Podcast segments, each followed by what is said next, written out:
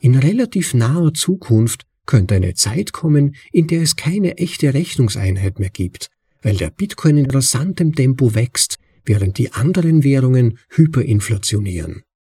Die Welt wird nicht untergehen. Die Menschen werden in dieser Zeit nur ein wenig sorgfältiger über ihre wirtschaftlichen Entscheidungen nachdenken müssen. Und das wird das ultimative Zeichen für den Erfolg von Bitcoin sein. Nicht jeder hat die Zeit, sich laufend die besten Bitcoin-Artikel durchzulesen. Aber zum Glück gibt es uns. Wir lesen sie dir vor. Übersetzt in die deutsche Sprache. Zum bequemen Anhören, ob unterwegs oder daheim. Das ist ein bitcoinaudible.de Anhörartikel.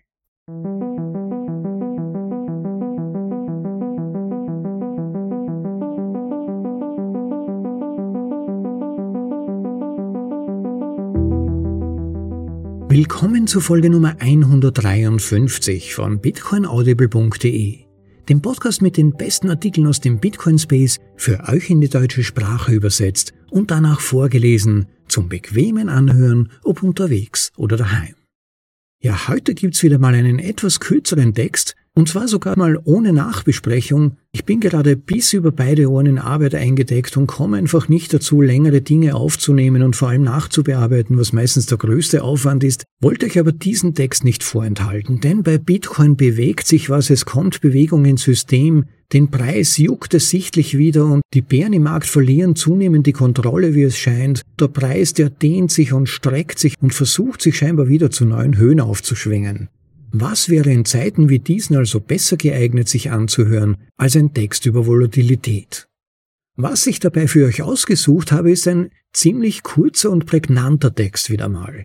Also keine ganz lange Vorlesung mit allen Details und Erwägungen zu diesem Thema, sondern kurz und prägnant. Und zwar stammt dieser Text, haltet euch fest, aus dem Jahr 2014 in dem Daniel Kravish, der Autor des vorgelesenen Artikels, sich diesem Thema gewidmet hat und aus der damaligen Perspektive bei einem Preisniveau von damals, wenn ich mich richtig erinnere, so in etwa 30 Dollar, sich diesem Thema angenähert hat und dem immerwährenden Vorwurf, dass Bitcoin doch nur eine Blase sei, keinen intrinsischen Wert habe und so weiter, angenähert hat.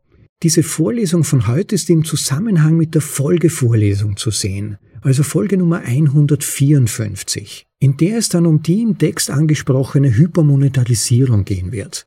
Hört also heute mal rein und dann auch noch in Kombination die dazugehörende Vorlesung zum Thema Hypermonetarisierung von Conrad Graff. Ich bin sicher, dass ihr dabei das eine oder andere Aha-Erlebnis habt oder zumindest manche der Überzeugungen, die ihr im Laufe der Jahre gefunden habt, dadurch bestärkt werden, dass Blasen kein Problem sind und dass Volatilität zu Bitcoin als aufstrebendes Finanzinstrument einfach dazugehört. Man kann es als natürlichen Teil des Entwicklungsprozesses von Bitcoin sehen.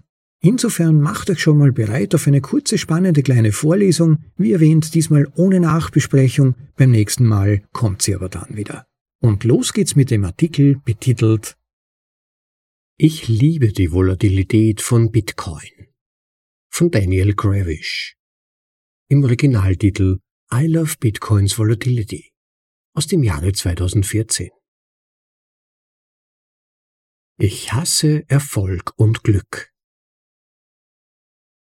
Der Diskurs rund um Bitcoin ist oft geprägt von stiefelschwingenden Neinsagern, die über Dinge schimpfen, die keinen Sinn machen.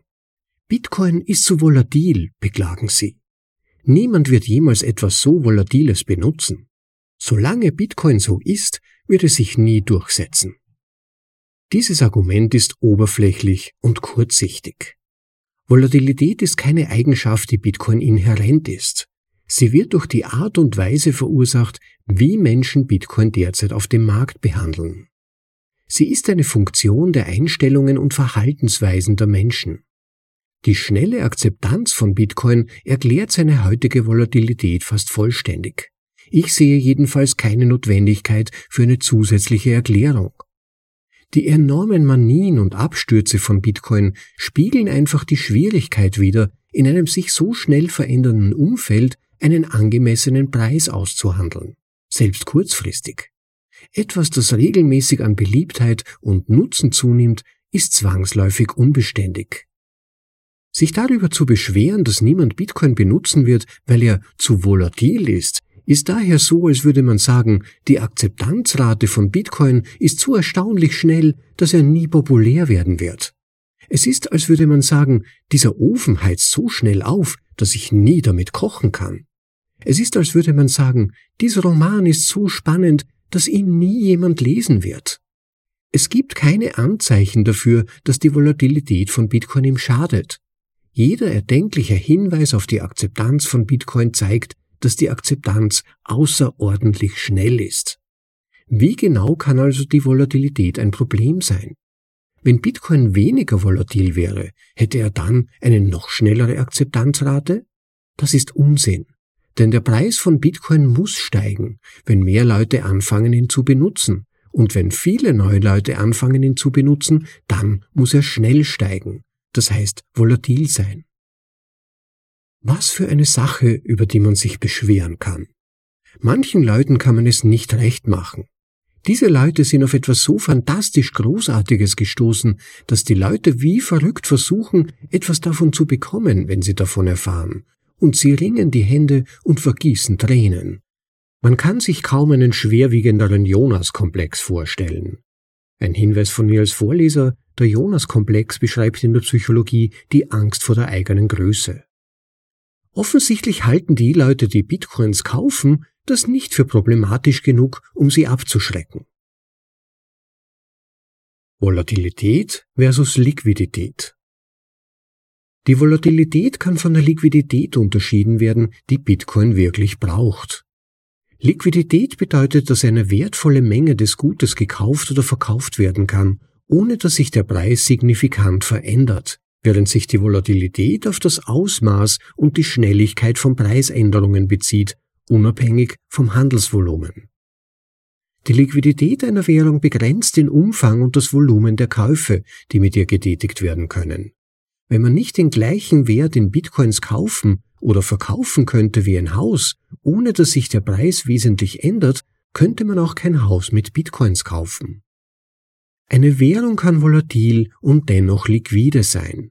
Sie ist liquide, wenn eine Person eine Menge kaufen kann, ohne den Preis zu beeinflussen. Wenn jedoch viele Leute gleichzeitig versuchen, eine Menge zu kaufen, dann ist sie immer noch volatil.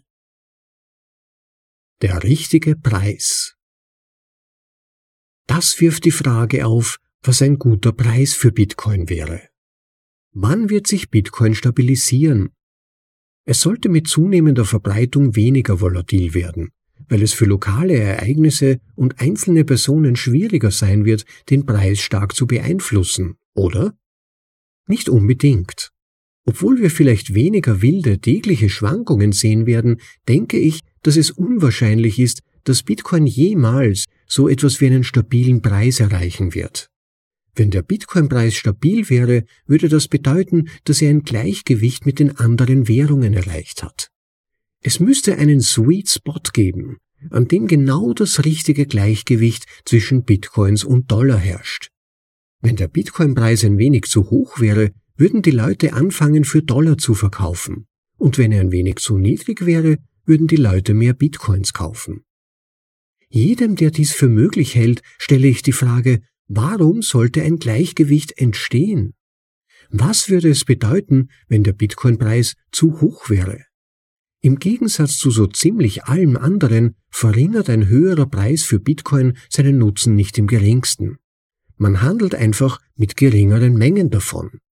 Tatsächlich macht ein höherer Preis Bitcoin nützlicher, weil ein höherer Preis anzeigt, dass mehr Leute kaufen wollen, was bedeutet, dass die Liquidität von Bitcoin wächst, was ihn als Währung nützlicher macht.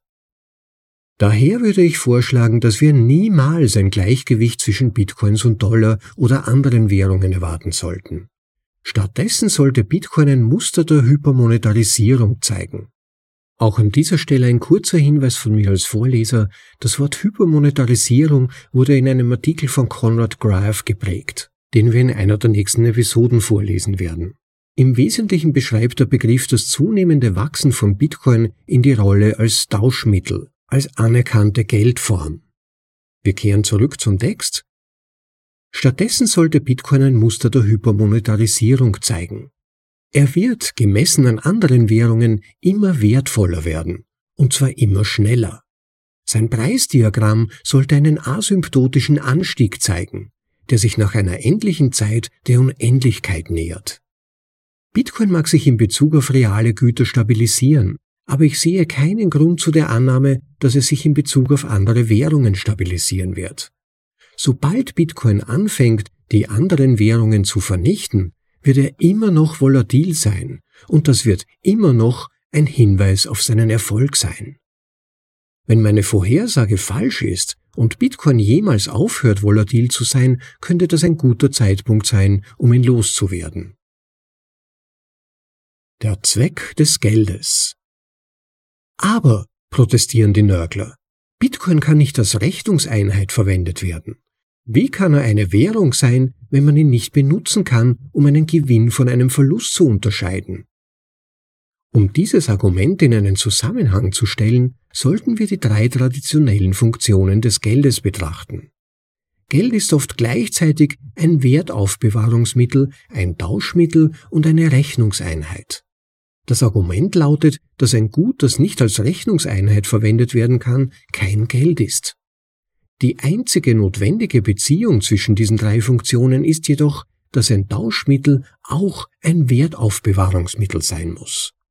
Eine Sache kann als Wertaufbewahrungsmittel dienen, ohne ein Tauschmittel oder eine Rechnungseinheit zu sein. Und eine Sache kann eine Rechnungseinheit sein, ohne eine der beiden anderen zu sein. Conrad Graff hat einen Artikel geschrieben, in dem er diesen Punkt darlegt. Ein Hinweis, dies bezieht sich auf den vorher von mir erwähnten Artikel, den ihr in einer der nächsten Vorlesungen finden werdet. Es gibt keinen besonderen Grund, warum die Volatilität des Bitcoin, die ihn als Rechnungseinheit weniger nützlich macht, sein Wachstum als Währung behindern sollte. Er eignet sich immer noch hervorragend als Wertaufbewahrungsmittel und als Tauschmittel, was Grund genug ist, ihn zu kaufen. Außerdem hindert einen Bitcoin-Anleger nichts daran, Geschäfte in Bitcoin zu tätigen und nationale Währungen wie den Dollar oder den Euro als Rechnungseinheit zu verwenden. In relativ naher Zukunft könnte eine Zeit kommen, in der es keine echte Rechnungseinheit mehr gibt, weil der Bitcoin in rasantem Tempo wächst, während die anderen Währungen hyperinflationieren. Die Welt wird nicht untergehen. Die Menschen werden in dieser Zeit nur ein wenig sorgfältiger über ihre wirtschaftlichen Entscheidungen nachdenken müssen. Und das wird das ultimative Zeichen für den Erfolg von Bitcoin sein. Bereit für einen wilden Ritt. Diejenigen, die sich über die Volatilität von Bitcoin Sorgen machen, verstehen nicht, was dies tatsächlich für Bitcoin bedeutet. Sie sind nicht in der Lage, weit genug vorauszudenken, um das endgültige Schicksal von Bitcoin zu verstehen. Kurzfristig gesehen was bedeutet schon eine Dezimalstelle rechts oder links? Bitcoin ist zu jedem Preis instabil und wir sollten alle froh sein, dass wir es geschafft haben einzusteigen, solange er noch einen Preis hat. Jetzt lehne dich zurück, höre auf zu jammern, trinke ein schönes Glas Wein und sieh zu, wie Bitcoin die Welt erobert. Das war Ich liebe die Volatilität von Bitcoin von Daniel Kravish.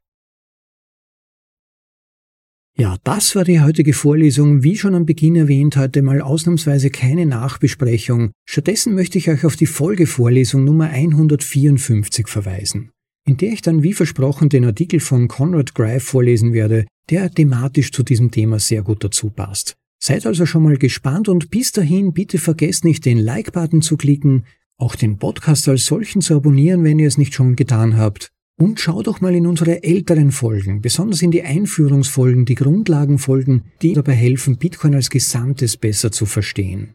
Und wenn ihr jemand in eurem Bekannten- oder Freundeskreis habt, der Bitcoin vielleicht noch nicht genügend versteht, dann empfehlt ihnen unseren Podcast. Empfehlt ihn bitte weiter, sodass mehr Leute auf Bitcoin aufmerksam werden, aber vor allem auch Hilfe dabei bekommen, Bitcoin auf fundamentaler Basis besser zu verstehen.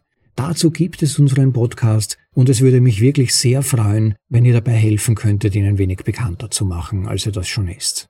Ja, und wer den weiteren Betrieb des Podcasts unterstützen möchte, dann bitte schickt Sats, Leute. Nach dem Value-for-Value-Prinzip sollte man ja, wenn man Wert durch etwas erfährt, auch Wert zurückgeben und da hilft es uns einfach, wenn ihr uns Sites schickt, es motiviert und unterstützt uns beim Aufwand, den wir in diesem Podcast stecken. Gebt eurem Herzen also einen Stoß, schickt uns Sites oder unterstützt den Podcast auf andere Weise. Entweder nutzt dazu den Link direkt unterhalb des Begleittexts zu dieser Episode oder geht auf unsere Website bitcoinaudible.de slash Unterstützung mit UE geschrieben. Dort findet ihr eine ganze Liste von möglichen Unterstützungsoptionen. Es hat mich sehr gefreut, dass ihr wieder dabei wart. Freue mich schon, wenn ihr auch das nächste Mal bei der Folgeepisode zu dieser Vorlesung dabei seid. Habt eine gute Zeit, genießt das Leben und bis dann, ciao, euer Rob.